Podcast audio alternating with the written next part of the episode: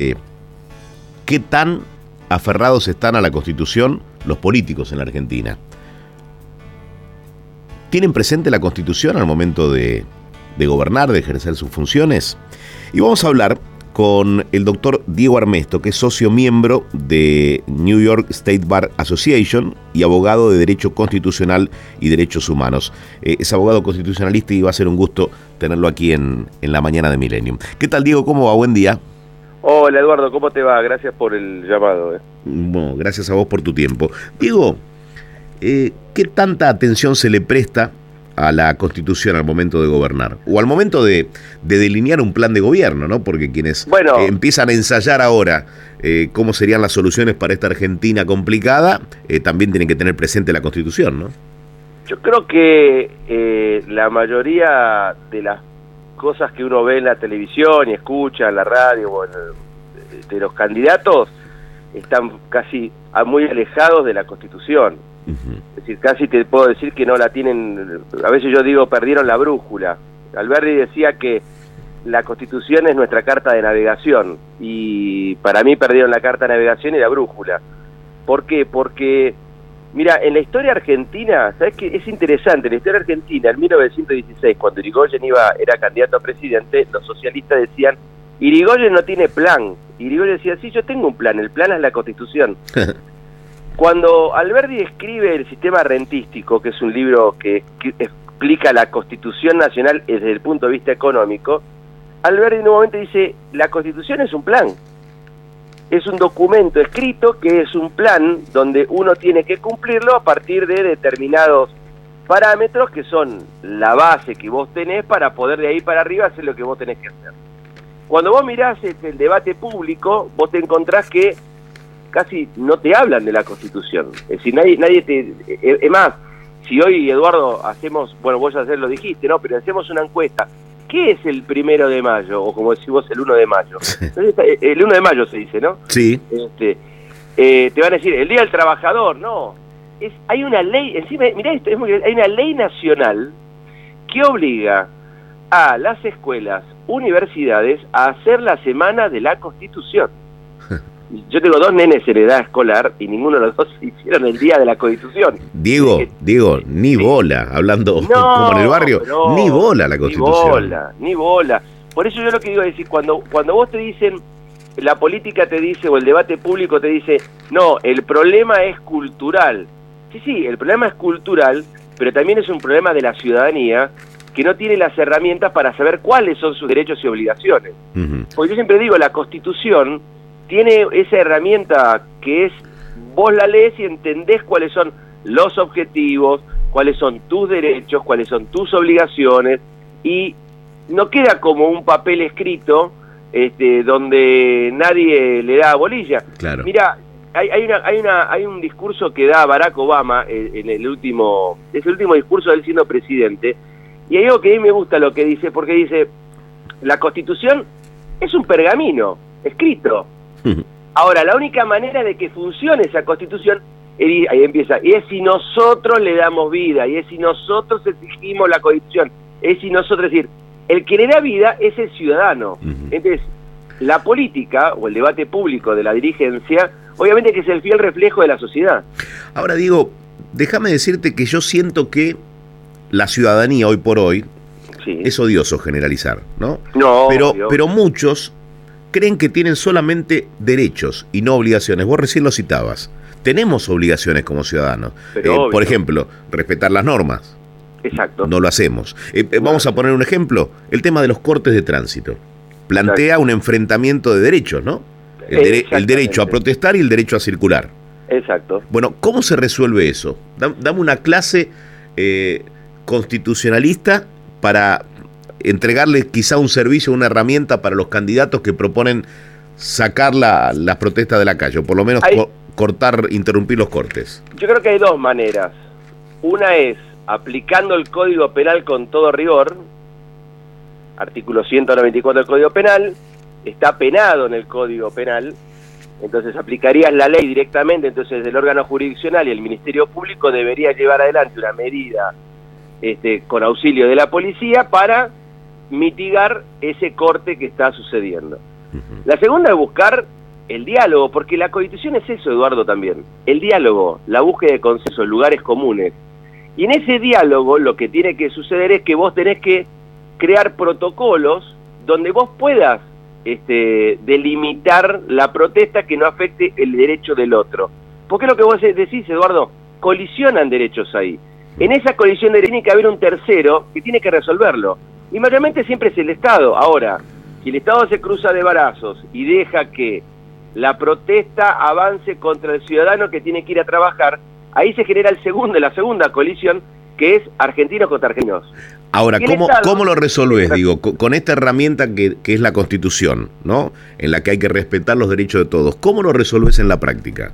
Y sí, la práctica es, generando protocolos a partir de la, la, delimitación de los derechos de uno y del otro, donde vos la, Constitución te da la herramienta para poder hacerlo. Es decir, después la implementación será por un decreto, una resolución, una... Eh, pero, pero mira, existen los mecanismos porque uno los ve en el mundo, Eduardo.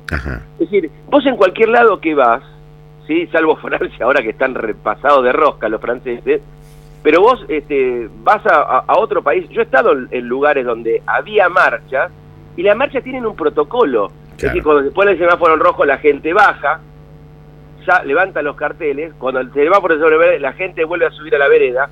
Es decir, no te digo que, que a ver, que los 200.000 personas que te cortan a venir a Belgrano y, y 9 de julio vos puedas hacer eso, pero hay que buscar los mecanismos donde el ciudadano interprete y entienda, Eduardo, también, que la manera de peticionar a las autoridades no es cortando una ruta.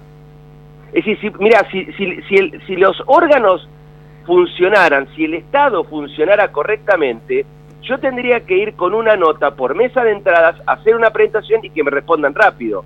Si yo tengo una afectación de un derecho, puedo ir con, un, con una medida de una acción de amparo, con una medida cautelar, ir a un órgano jurisdiccional y que me dé la razón o no. Es decir, si existieran los mecanismos, las válvulas de escape que no, porque, la, a ver, lo último sería cortar la calle, ¿me entendés lo que te digo? Es, sí. es como que acá se dio vuelta todo. Entonces, en esto que vos dijiste cuando, cuando arrancamos en la pregunta, es decir, no conocemos los derechos y obligaciones. Bueno, esto es no conocer los derechos y tampoco conocer las garantías, que son los procedimientos que establece la Constitución para yo poder hacer efectivos esos derechos. Entonces, yo tengo derecho a peticionar eh, tengo que ir a cortar la calle, no, primero hago un escrito, busco a alguien, junto firmas, voy, presento el escrito, es decir, bueno, cortar la calle será lo último cuando, para que me vean, pero mayormente fíjate que cuando ustedes en la televisión entrevistan a las personas que cortan la calle, te dicen, es para que nos visualicen, mm. es decir, para visualizar el reclamo, mm. no sé, es decir, me parece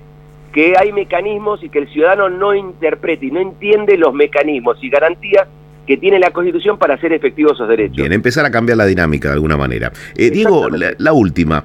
Eh, Javier Milei es uno de los candidatos que más ha crecido eh, en las encuestas y algunas de sus ideas pueden sonar estrafalarias y hasta, no sé, anticonstitucionales.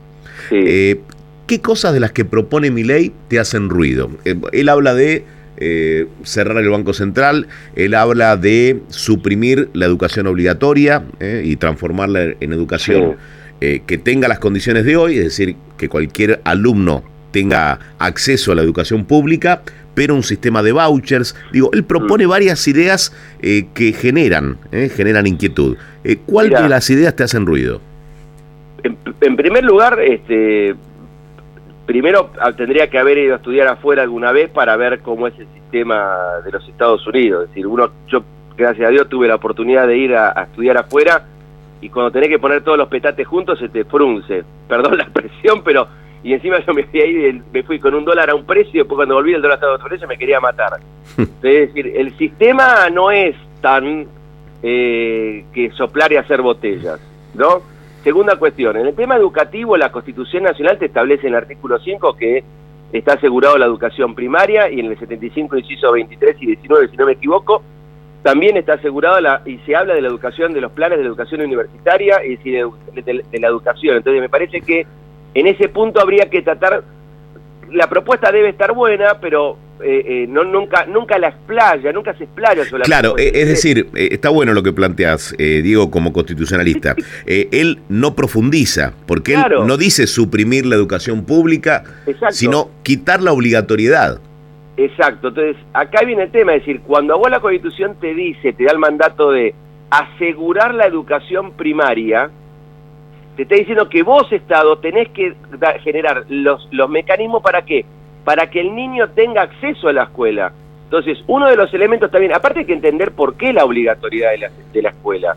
Eh, y hoy sabemos, Eduardo, vos como yo, vos, bueno, vos sos acá también de zona sur, este, mayormente las escuelas se han transformado en comedores.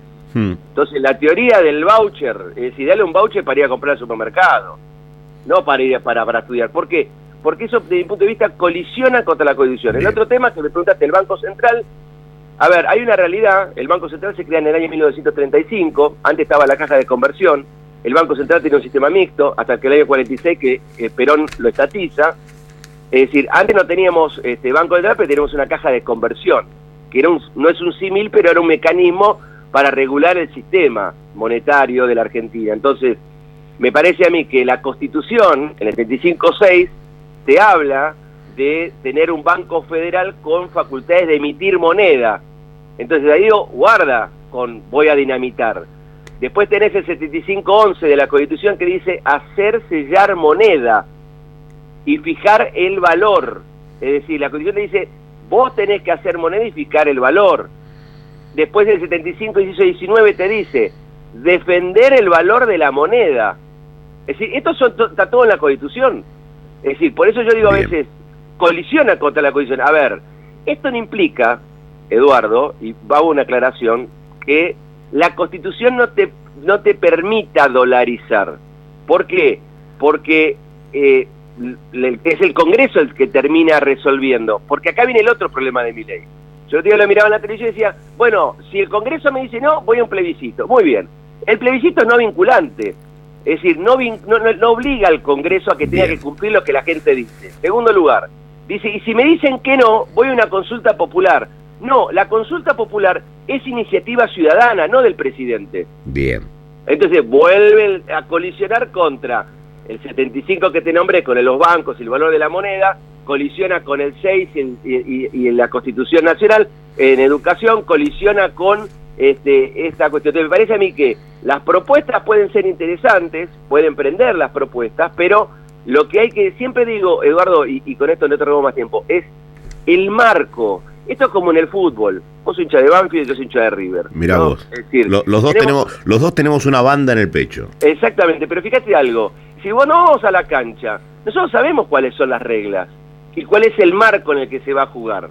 Obviamente, si jugás contra Barraca Central las reglas se rompen, pero este pero es decir, vos tenés reglas. Entonces, esto es lo mismo, es decir, todos los candidatos y también en este caso de ley que me parece que tira propuestas y tira, es decir, tiene que explicarte el cómo, pero en el marco legal. Otro ejemplo y me voy. Dale. El Código Civil te dice, por ejemplo, en el 765 que las deudas en moneda extranjera serán entendidas como eh, no como deudas en, moneda, sino que es una deuda de cosas. Bueno, es decir, la reforma o cualquier dolarización significa, a ver, modificar no solamente este te cambio la moneda, todo el sistema jurídico. Todo, por completo, por Claro, entonces la propuesta tiene que ser, yo siempre digo lo mismo, es decir, tendrían que sentarse el, presidente el primer día que asume mostrar un paquete de leyes para poder transformar las cosas. Ahora, me parece que es todo un recorrido y un camino que hay que ir viendo este, a partir de,